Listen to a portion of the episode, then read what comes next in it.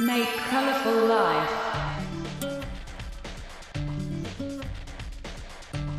DJ Masumin Showtime.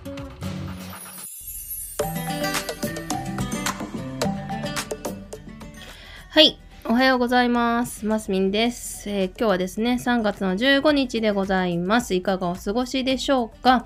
さあ、えー私はですね、絶賛花粉がひどいなということで、ほんとね、やばいですね、今日は。で、えっと、そうですね、ちょっと今日はですね、月曜日なので、ちょっとゆっくりですね、お話の方をしていきたいと思いますが、何しろですね、ほんとこのですね、ぐずぐず状態がですね、本当に大変なんですよね。まだ花粉になっていない人たくさんいると思うんですけども、まあこれから花粉になったらどうしたらいいのか、ちょっとですね、お話をしていけたらいいかなというふうに思いますけども、えー今日はでちょっとですね、あのーくしゃみも多分にするかもしれません。すいませんが、えーそちらの方はですね、我慢してください。ということで始まります。よろしくお願いします。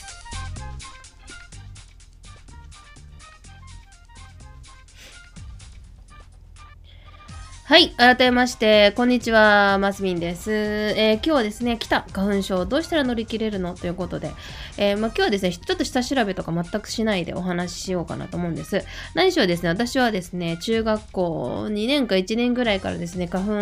粉症になり始めたんですね。で、私もともと愛知県にいたので、愛知県にいた時は、まあ、小学校2年生までですけど、愛知県にいたんだけども、その時はですね、花粉なんていうのは全くなかったんですよ。で、うちの子供もですね、今最近花粉症になんか目目覚めちゃったみたいなんだけども、あのまあ、大体の普通にあのアレルギーのない人っていうのは、まあ、大体老化現象が多くて、あの老化現象多多くてっていうか、まあ、それであの免疫力が下がっちゃう人もなんか中にはいるらしいんですよね。で、まあ、でも、あの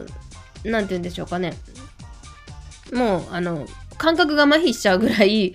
年齢をね、あの、年齢がいってしまうと、もう花粉もね、も気づかない可能性が高いんですけども、ちょっと待ってくださいね。はい、すいません。ちょっと鼻水が出ちゃったんで、一回止めちゃった。はい、えー、まあ、そういう感じなんですけども、えーっと、本当に、あのーなんだっけ、よく言うのが、愛知だったっけ静岡だっけどっかからこう境があってそっから花粉杉が植えられてないからっていう話らしいんですけどね。まあやっぱこれってもうでもなんか杉ってさ伐採したんじゃないのっていう話ですけどね。こんだけ悩む人がいるんだから伐採したんじゃないのって思うんだけどまあそうでもないらしくて。まああのまだまだ普通にあるということなんですが。これあの結構前はあの花粉を直接あの血液の中に入れちゃってあのこうね退治するっていう方も結構いらっしゃるようなんですけども、えー私の住んでるところから少し離れたところの医療ではなんかやってるらしいんですよねそういうことを。であのーそういう治療もあるしあとはですねもうなんだよく言われるの天茶天茶を飲んで、あのー乗り切ろうっていうね方もいるみたいです。まああのーハーブティーが結構いいらしくてでハーブティーを飲んで、あのー体をなこうねこうよく花粉にねこう対応しようっていう方もいらっしゃると思うんですけど、まあ、一応私もですね天茶は飲んでないんだけどもまあ普段そんなに、あのーまあ、コーヒーばっかり飲んでるわけでもないしあの紅茶も飲むしハーブティーも飲んでる方なんですけども、まあ、全く、あのーそんなことない。何も変わらない。本当にこれひどいって感じなんですけどただね前はねあの目がすごく痛かったんですよ。うん、3年ぐらい前までは目が痛かったんですけどもなんか今年とか去年あたりからね鼻の方に来始めてるんですよね私。だからやっぱりあの状況によってやっぱ違うのでねあのすごくその時々によっていろんな方法があるんだろうとは思うんですけどもとにかくね目もそうなんですけどかゆいからこすっちゃうんだよね。であの目薬さしても結局あのそれが染みちゃったりして痛かったりするじゃないですか。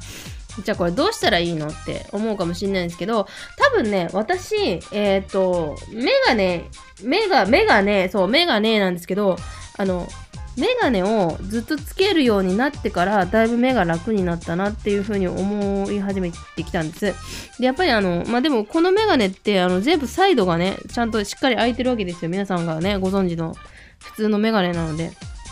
開いてるのであの別にあの全てガードしてるわけではないんですけどもただやっぱり前から来るものに対しては,、まあ、ほぼほぼガードできてるので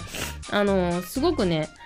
目はすごい楽なんですよ。だからそれもあるのかなと思ってやっぱコンタクトしてたりするとね思いっきりがっつりこう入ってきちゃうのでなのでもうコンタクトとか裸眼の人っていうのは多分大変なんじゃないかなってすごく思うんですけどね。なんで多分そそういうこともあって多分私は今年は鼻がすごく気になるのかなと思うんですけどでそんなですねあの鼻？鼻ってさ結構鼻かむとさもう痛くなるじゃないですか。あれどっか行っちゃった。そう。だから私実はですねあたたた。中学校の時にあのー、同じクラスの男子があのすごく鼻炎持ちでもうすごい毎日毎日こうね鼻かんでてもう痛そうだったんですよ。でその彼がですねメンソレーターも出して鼻に塗り始めたんですよね。で私えっと思って最初すっげえ見てたんですよ。えー、嘘でしょ？何してんの？みたいな感じで。え何やってんの？って言ったらえ鼻があの痛いからこれ塗ってんの？つって。ああなるほどね。と思って私この時。あの要はメンタームってスースーするじゃないですか。なんか鼻のこのなんだろうメンメンソールっていうのかな？の